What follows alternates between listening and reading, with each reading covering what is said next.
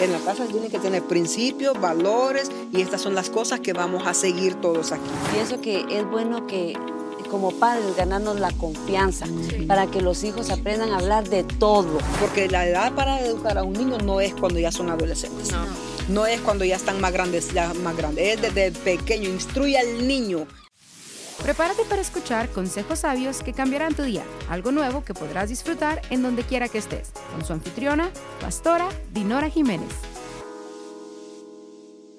Y sabe otra cosa que estoy descubriendo ahorita que, bueno, aquí lo traía en mis notas porque es algo que nosotros hemos practicado también, ¿verdad? Como padres. Eh, la falta de papá. Sí. La falta de papá eh, eh, en el hogar cuando el papá está, ¿verdad? Digo, cuando el papá vive, cuando el papá existe, cuando el papá se sabe que, como en el caso suyo, que ahí estaba Julito, solamente que en otro país. Eh, porque no hay excusas también que se diga que soy madre soltera y por eso mis hijos se perdieron, porque no tuvieron un modelo claro que sí se puede educar hijos sin el hombre en la casa. Ah, no, claro, con el amor de Dios, con la guianza, la madurez y, y tomar responsabilidad nosotras, claro que podemos sacar hijos adelante. Sanitos, ejemplo es usted, Laurita, ¿verdad? Pero, pero hablando de aquí, de con Teresita. Teresita le tocaron esos años con las niñas solas en Julito porque él estaba acá. Eh, pero entonces la importancia de que papá esté en el hogar. Porque para qué, para qué son los padres? Para educar a esos hijos, para instruirlos, para que cuando hicieron una rabieta, ay, que haga lo que quiere el niño. ¿Cómo que no? Yo me acuerdo que cuando Sofía, unas cositas que me hacía Sofía de chiquita, rapidito la agarraba. Y nunca tuve que castigarla duramente, ni gritarle, no. That's no, no, Sofía. That's no, no.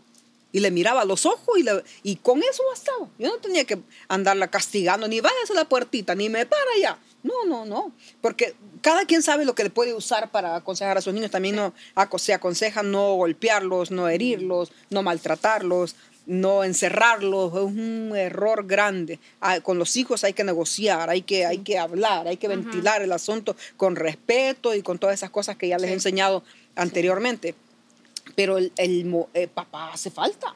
Cuando papá no está allí, y solo mamá está lidiando con los hijos. Eso es difícil. Y yo pienso que los hijos también lo, lo sienten, ¿verdad? Sí, ellos saben. Ellos notan que en casa alguien no está tomando su papel. Ellos saben. En el caso de cuando están en la casa, ¿verdad? Sí. Ellos saben cuando la responsabilidad es únicamente de la, de la mamá y se aprovechan de eso. sí. sí, es cierto, fíjate. Por eso es que es importantísimo que nosotros estemos cuidando a nuestros hijos lo que se ponen. Es que, ellos, es que ellos necesitan a papá y a mamá. Desde muy chiquitos necesitan a papá y a mamá. Y de cada momento que cargamos, que andan con nosotros, debemos de aprovechar eh, ponerles temor a Dios, temor a Dios, temor a Dios eh, eh, en las cosas que nos cuentan, lo que ventilan con nosotros, sus frustraciones, sus molestias, sus enojos, las rabietas que hacen el tirar la puerta enfrente. No, no, a un hijo no se le permite nunca que le aviente la puerta en la cara. Lo va, lo regresa y lo pone de frente a la puerta y le dice, otra vez cruza esa puerta y me la cierra como se debe. Muchas gracias. Solo para, para enseñarle que usted no pierde la calma, porque si no también ellos estamos dando un consejo y nosotros no lo tomamos. En el momento de enojo y frustración lo que hacen los padres es quítese de aquí, váyase por allá, ¿no es cierto? Sí. ¿Qué hacemos? Sí.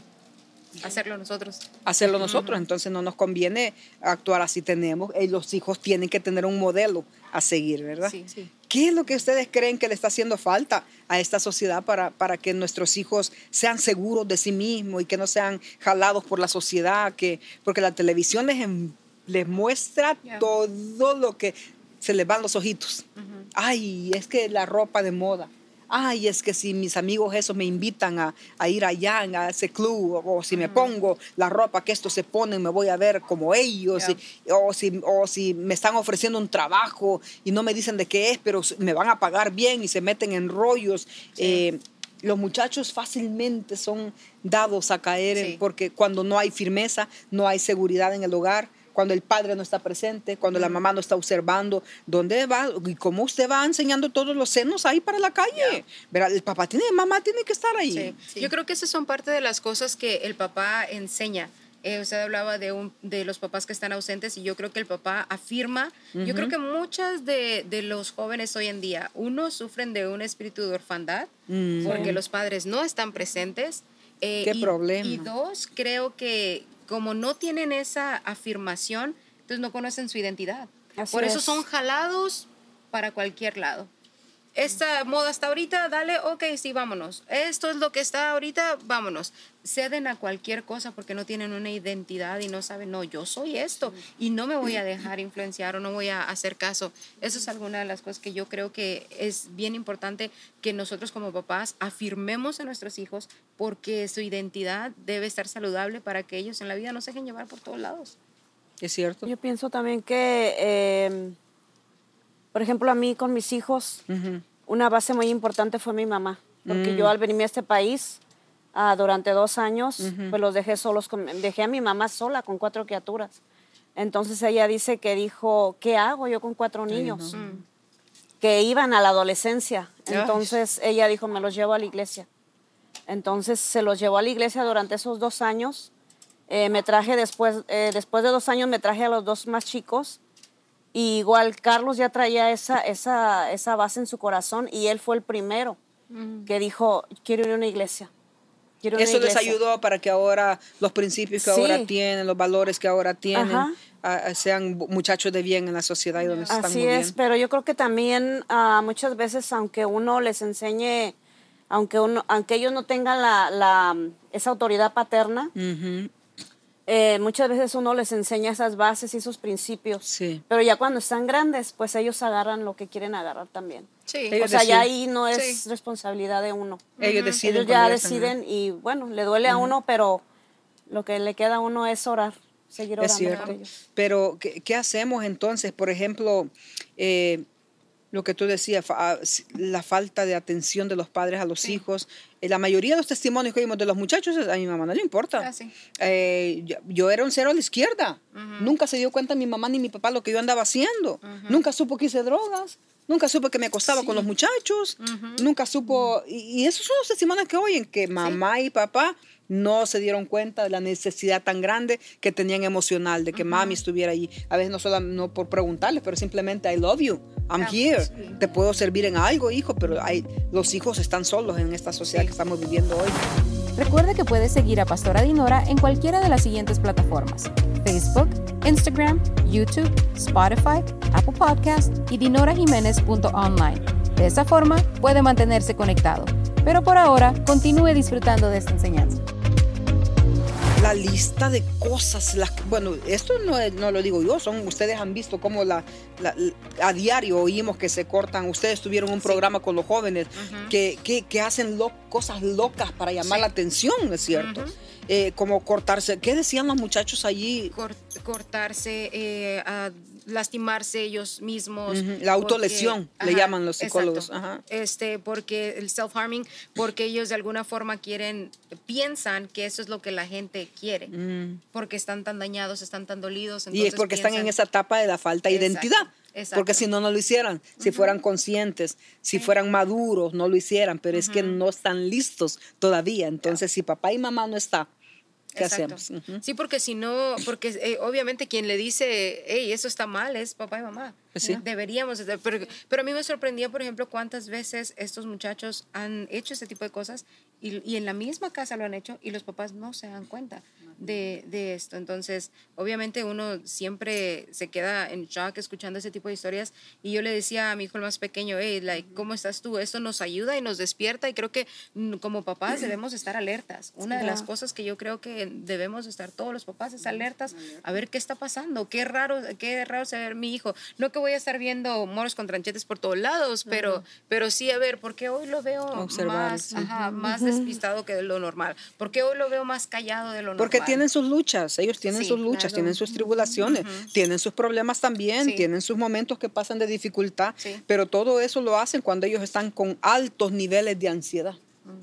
Cuando nuestros hijos están con altos niveles de ansiedad, buscan cosas para hacer, ya sea eh, la autolesión, y esto se da más en las niñas, se da en ambos sexos, pero mucho más en las niñas. Sí. En las niñas es el número mucho más alto.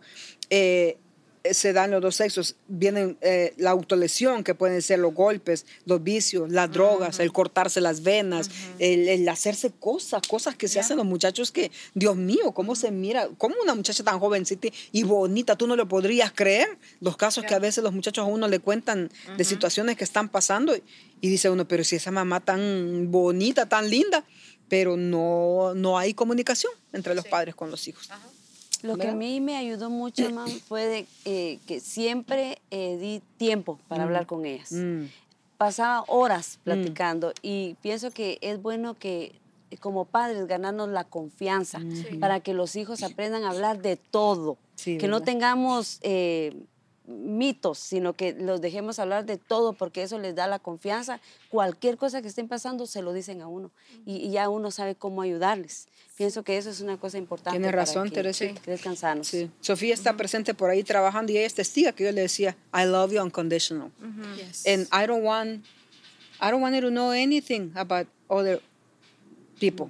I want you tell me what is happening, no matter what it is. If I get mad, I'll get mad. That's it. Me voy a enojar por un ratito, pero I want it- que me diga usted. Sí. Quiero saber de usted. Y cuando anda frustrada, enojada por ahí, quiero saber de usted. Porque ¿cómo la voy a ayudar? ¿Cómo la voy a guiar? ¿Cómo la voy a instruir? ¿Cómo la voy a alentar? Yeah. voy a ser yo solamente yo su mamá. Y desde muy chiquitita, quizás ni me entendía a veces, pero yo se lo decía porque, porque yo quería que ella creciera sanita. Porque la edad para educar a un niño no es cuando ya son adolescentes. No. No es cuando ya están más grandes, ya más grandes. Es desde pequeño. Instruye al niño, dice Sí. Proverbio. Instruye al niño. eh, en sus, en el, instruye al niño para que cuando sea, grande, no se aparte. Tenga el temor de Dios. ¿me entiendes? Es que el temor a Dios lo va a hacer apartarse de cosas que, que ellos saben que no son buenas para ellos. Si uno les enseña el temor a Dios, ellos van a estar bien. Algo que se me viene a la mente es que ah, es tiempo que los papás tomen responsabilidad. Sí.